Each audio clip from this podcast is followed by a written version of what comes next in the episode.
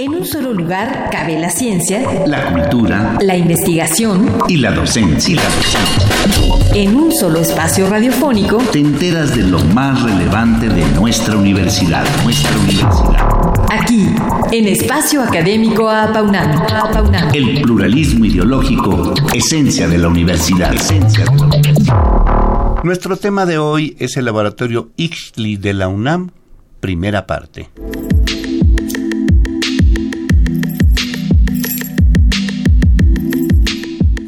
Recorrido por este espacio estará a cargo de José Larios Delgado, ingeniero en computación, egresado de la Facultad de Ingeniería de la UNAM. El ingeniero Larios colabora desde 2005 en la Dirección General de Cómputo y de Tecnologías de Información y Comunicación, DGTIC, en el Departamento de Visualización y Realidad Virtual. Cuenta con 15 años de experiencia en el área de realidad virtual ha participado en más de 26 proyectos en colaboración con entidades externas a la DGTIC, como las facultades de Medicina, Ingeniería, Ciencias, Psicología, Arquitectura y Derecho, y con los institutos de Matemáticas y de Astronomía. Como docente ha impartido clases en la Facultad de Ingeniería. Además, fue instructor de la primera generación del diplomado de videojuegos y aplicaciones multimedia 3D de la DGTIC. El día de hoy hablaremos del el Observatorio de Visualización Nixtli y bueno, cuáles son sus funciones, qué es lo que en realidad hacemos en este laboratorio y eh, de las funciones del Departamento de Visualización y Realidad Virtual, del cual formo parte, y también de algunos proyectos de, que, que se han realizado ahí y cómo se aplica la realidad virtual y la visualización científica en este tipo de proyectos y en diferentes áreas del conocimiento. Bueno, para iniciar esta muy interesante plática, Ixtli es una palabra náhuatl que significa rostro y por extensión ojo. ¿Por qué se le dio este nombre al observatorio, ingeniero? Pues eh, se le dio cuando se inauguró ya por, por ahí del 2004 este nombre con la intención de tratar de representar pues esta como eh, visión a los mundos virtuales. Es como una un, poder echar un vistazo a, estos mundos virtuales que se logra a través de, la realidad virtual, del uso de la tecnología y que nos permite pues experimentar eh, ambientes virtuales, ya sea porque son eh, muy de muy difícil acceso o simplemente pues no existen en la realidad o eh, porque no los tenemos, digamos, al alcance. Entonces, ese es el, el, origen del, del, nombre que se le dio al, al, observatorio. Y bueno, e, en películas de ciencia ficción, que conocemos muchos, ¿no? Como Avatar o Ready Player One, eh, vemos cómo los personajes se colocan un casco de realidad virtual y entran a entornos para vivir experiencias que parecen ciertas. ¿Qué ocurre en el laboratorio Ixtli? En el, en el Ixtli, eh, como le, comentaba, teníamos ya eh, más de 15 años trabajando con realidad virtual y durante estos años hemos trabajado con diferentes tecnologías. Eh, los cascos de realidad virtual, como se ve, se menciona en estas películas, eh, bueno, no tan avanzados, pero ya tienen muchos años de que existen, tienen más de, casi tienen cerca de 50 años que, existen, pero no, no habían sido nunca de acceso tan general, no había habido esta... pues este ya... Boom. Ajá, este boom que, que ya eh, se tiene hoy en, en, en día. Pero y además eran mucho muy costosos. Eso era parte de los que lo que lo hacía inaccesibles al público en general. Hoy la tecnología y eh, los costos han hecho que esto se acerque mucho más a, la, a la, población en general y es parte del, boom que se tiene en la actualidad. Y el Observatorio Ixtli en particular, pues ha ido sufriendo también estos cambios eh, con la tecnología. Originalmente se tenía un formato con una pantalla curva con lentes 3D eh, activo y, con un sistema de seguimiento de movimiento a través de, sonares.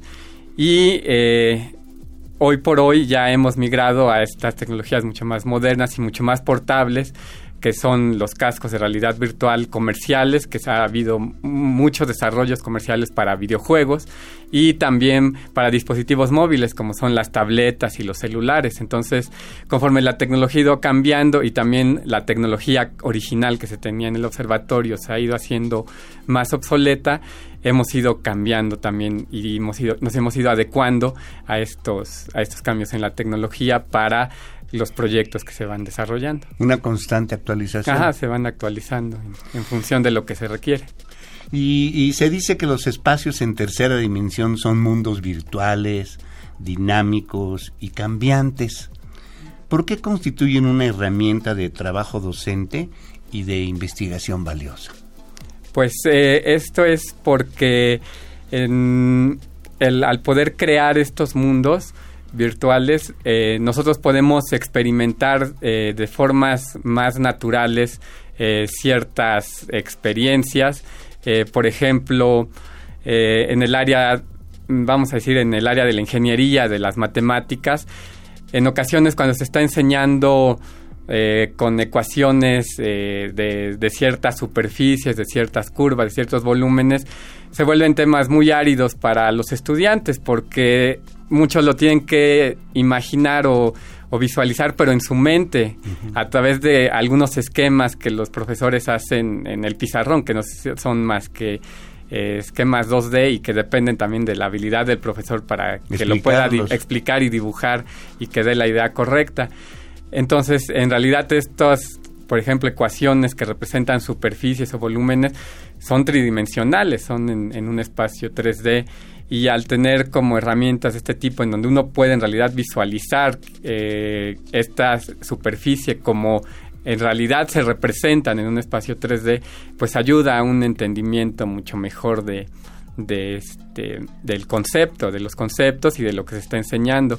Y bueno, ese solo es un ejemplo, pero ah, se puede aplicar para muchas áreas en la DGTIC y en el departamento, pues nosotros damos servicio a la comunidad universitaria y como se mencionaba en, el, en la introducción, pues trabajamos con todas las entidades. Entonces, eh, aquí lo que cabe también eh, como señalar es que los, nuestros usuarios, que son las, los profesores de las facultades, son los que se pueden acercar con nosotros con la intención de que en con esta tecnología vean una aplicación que les ayude, ya sea como una parte de una herramienta para enseñar algún tema que les está costando eh, trabajo, por ejemplo, a sus alumnos, o una herramienta de investigación que ayude para este, realizar algún, algún trabajo de este tipo. Quizá en la parte de, de, los proyectos podemos hablar exactamente de algún proyecto de investigación que también se aplica específicamente y cómo ayuda la tecnología para desarrollar este, estos trabajos. En el laboratorio Ishley eh, se pueden visualizar simulaciones de fenómenos científicos, como ya nos mencionó,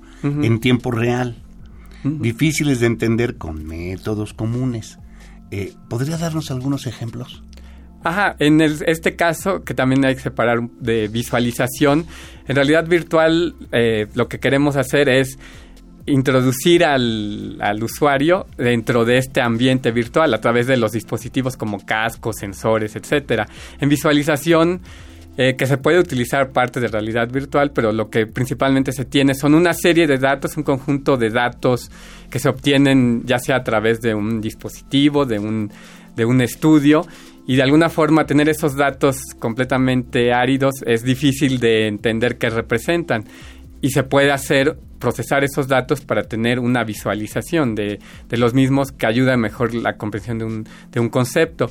Un caso muy claro y es el más usual o más fácil de entender, por ejemplo, es en medicina. En medicina se pueden tomar, por ejemplo, allá hay dispositivos como los tomógrafos que eh, básicamente lo que van tomando son datos que son imágenes médicas de como rebanadas de los órganos o de una parte del cuerpo y tener toda esa serie de imágenes, pues bueno, quizá es más o menos entendible si uno sabe qué parte es y en qué sección es, pero es mucho más fácil entender qué es lo que está pasando, eh, qué es lo que está viendo uno, si en realidad todas esas imágenes se pueden reconstruir y es lo que ayuda, se procesan todas esas imágenes y se reconstruyen como un volumen que al final representa exactamente el objeto que se tomó la tomografía, ya sea por ejemplo el cerebro, un cerebro de una persona, se puede tomar y en lugar de tener como imágenes de un pedazo de la rebanada de un pedazo del cerebro de una persona, se puede reconstruir todo el cerebro y eso facilita mucho mejor la comprensión y de entender qué es lo que está viendo y qué es lo que nos está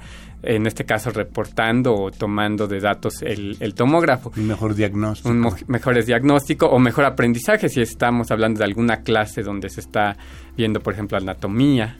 ¿Y, cómo ha evolucionado desde de 2004 a la fecha la visualización y la realidad virtual? ¿Ha sido realmente grande la evolución? Pues sí, ha habido bastantes cambios. Eh, como todo, la tecnología pues va avanzando eh, rápido, a veces quizá más rápido de lo que eh, las mismas personas la pueden ir este, aceptando o, tomando dentro de, la misma sociedad.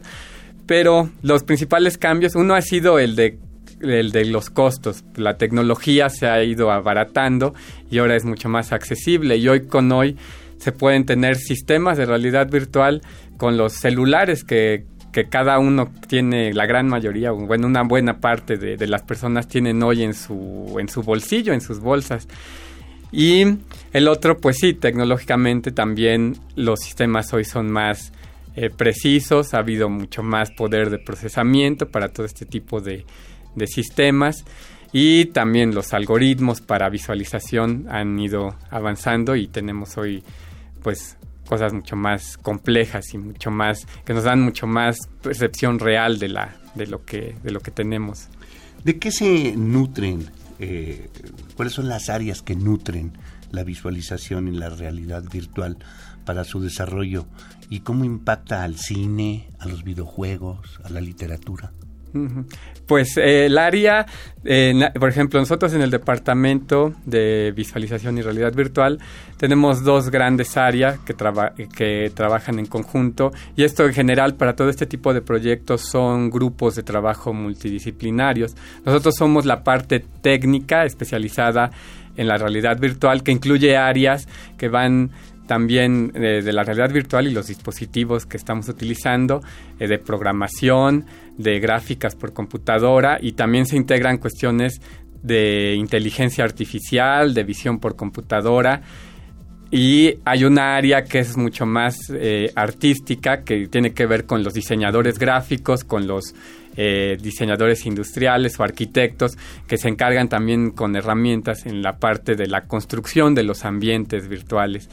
Y en su conjunto estas dos áreas eh, somos la parte técnica que desarrolla el sistema de realidad virtual, pero aparte de eso tenemos el usuario, que es la parte especializada en lo que se va a aplicar la, eh, la, tecnología. Y esto estamos hablando, por ejemplo, de un proyecto de psicología, son los psicólogos que nos dan la parte, su expertise en de el sistema tiene que tener esto para por ejemplo, tratamiento de fobias, tiene que tener estos elementos, tiene que cumplir con estas características para que sea válido como un tratamiento y así con todas las demás áreas con las que hemos este, colaborado.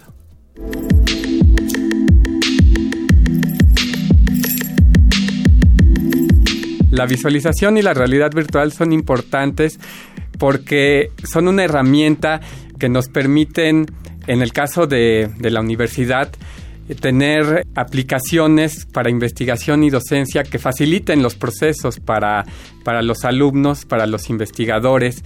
Y eh, en el caso de la realidad virtual son la creación de estos ambientes 3D interactivos donde se pueden hacer entrenamientos, se pueden eh, hacer recorridos sobre sitios y ahí mismo se puede ir aprendiendo, se pueden facilitar los procesos de aprendizaje. Visualicemos otra realidad virtual el próximo martes con la compañía del ingeniero José Larios Delgado. Agradecemos también a los radioescuchas interesados en este tema. Muchas gracias, ingeniero.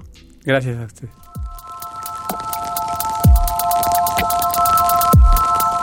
Participamos en la elaboración de este programa, en la realización y postproducción Oscar Guerra, el guion de Georgina Tapia, en la operación técnica Ricardo Pacheco. Coordinación de la serie, el licenciado Francisco Guerrero Langarica. Ernesto Medina, un servidor. Agradecemos su atención y los invitamos a participar en este espacio a través de nuestro correo electrónico. Tome nota doble A al principio, apaunam.correo.unam.mx. Los esperamos el próximo martes a las 10 de la mañana en Radio UNAM, Experiencia Sonora. En un solo lugar cabe la ciencia, la cultura, la investigación y la docencia. En un solo espacio radiofónico te enteras de lo más relevante de nuestra universidad, nuestra universidad. Aquí, en Espacio Académico APAUNAM. El pluralismo ideológico, esencia de la universidad. Esencia de la universidad.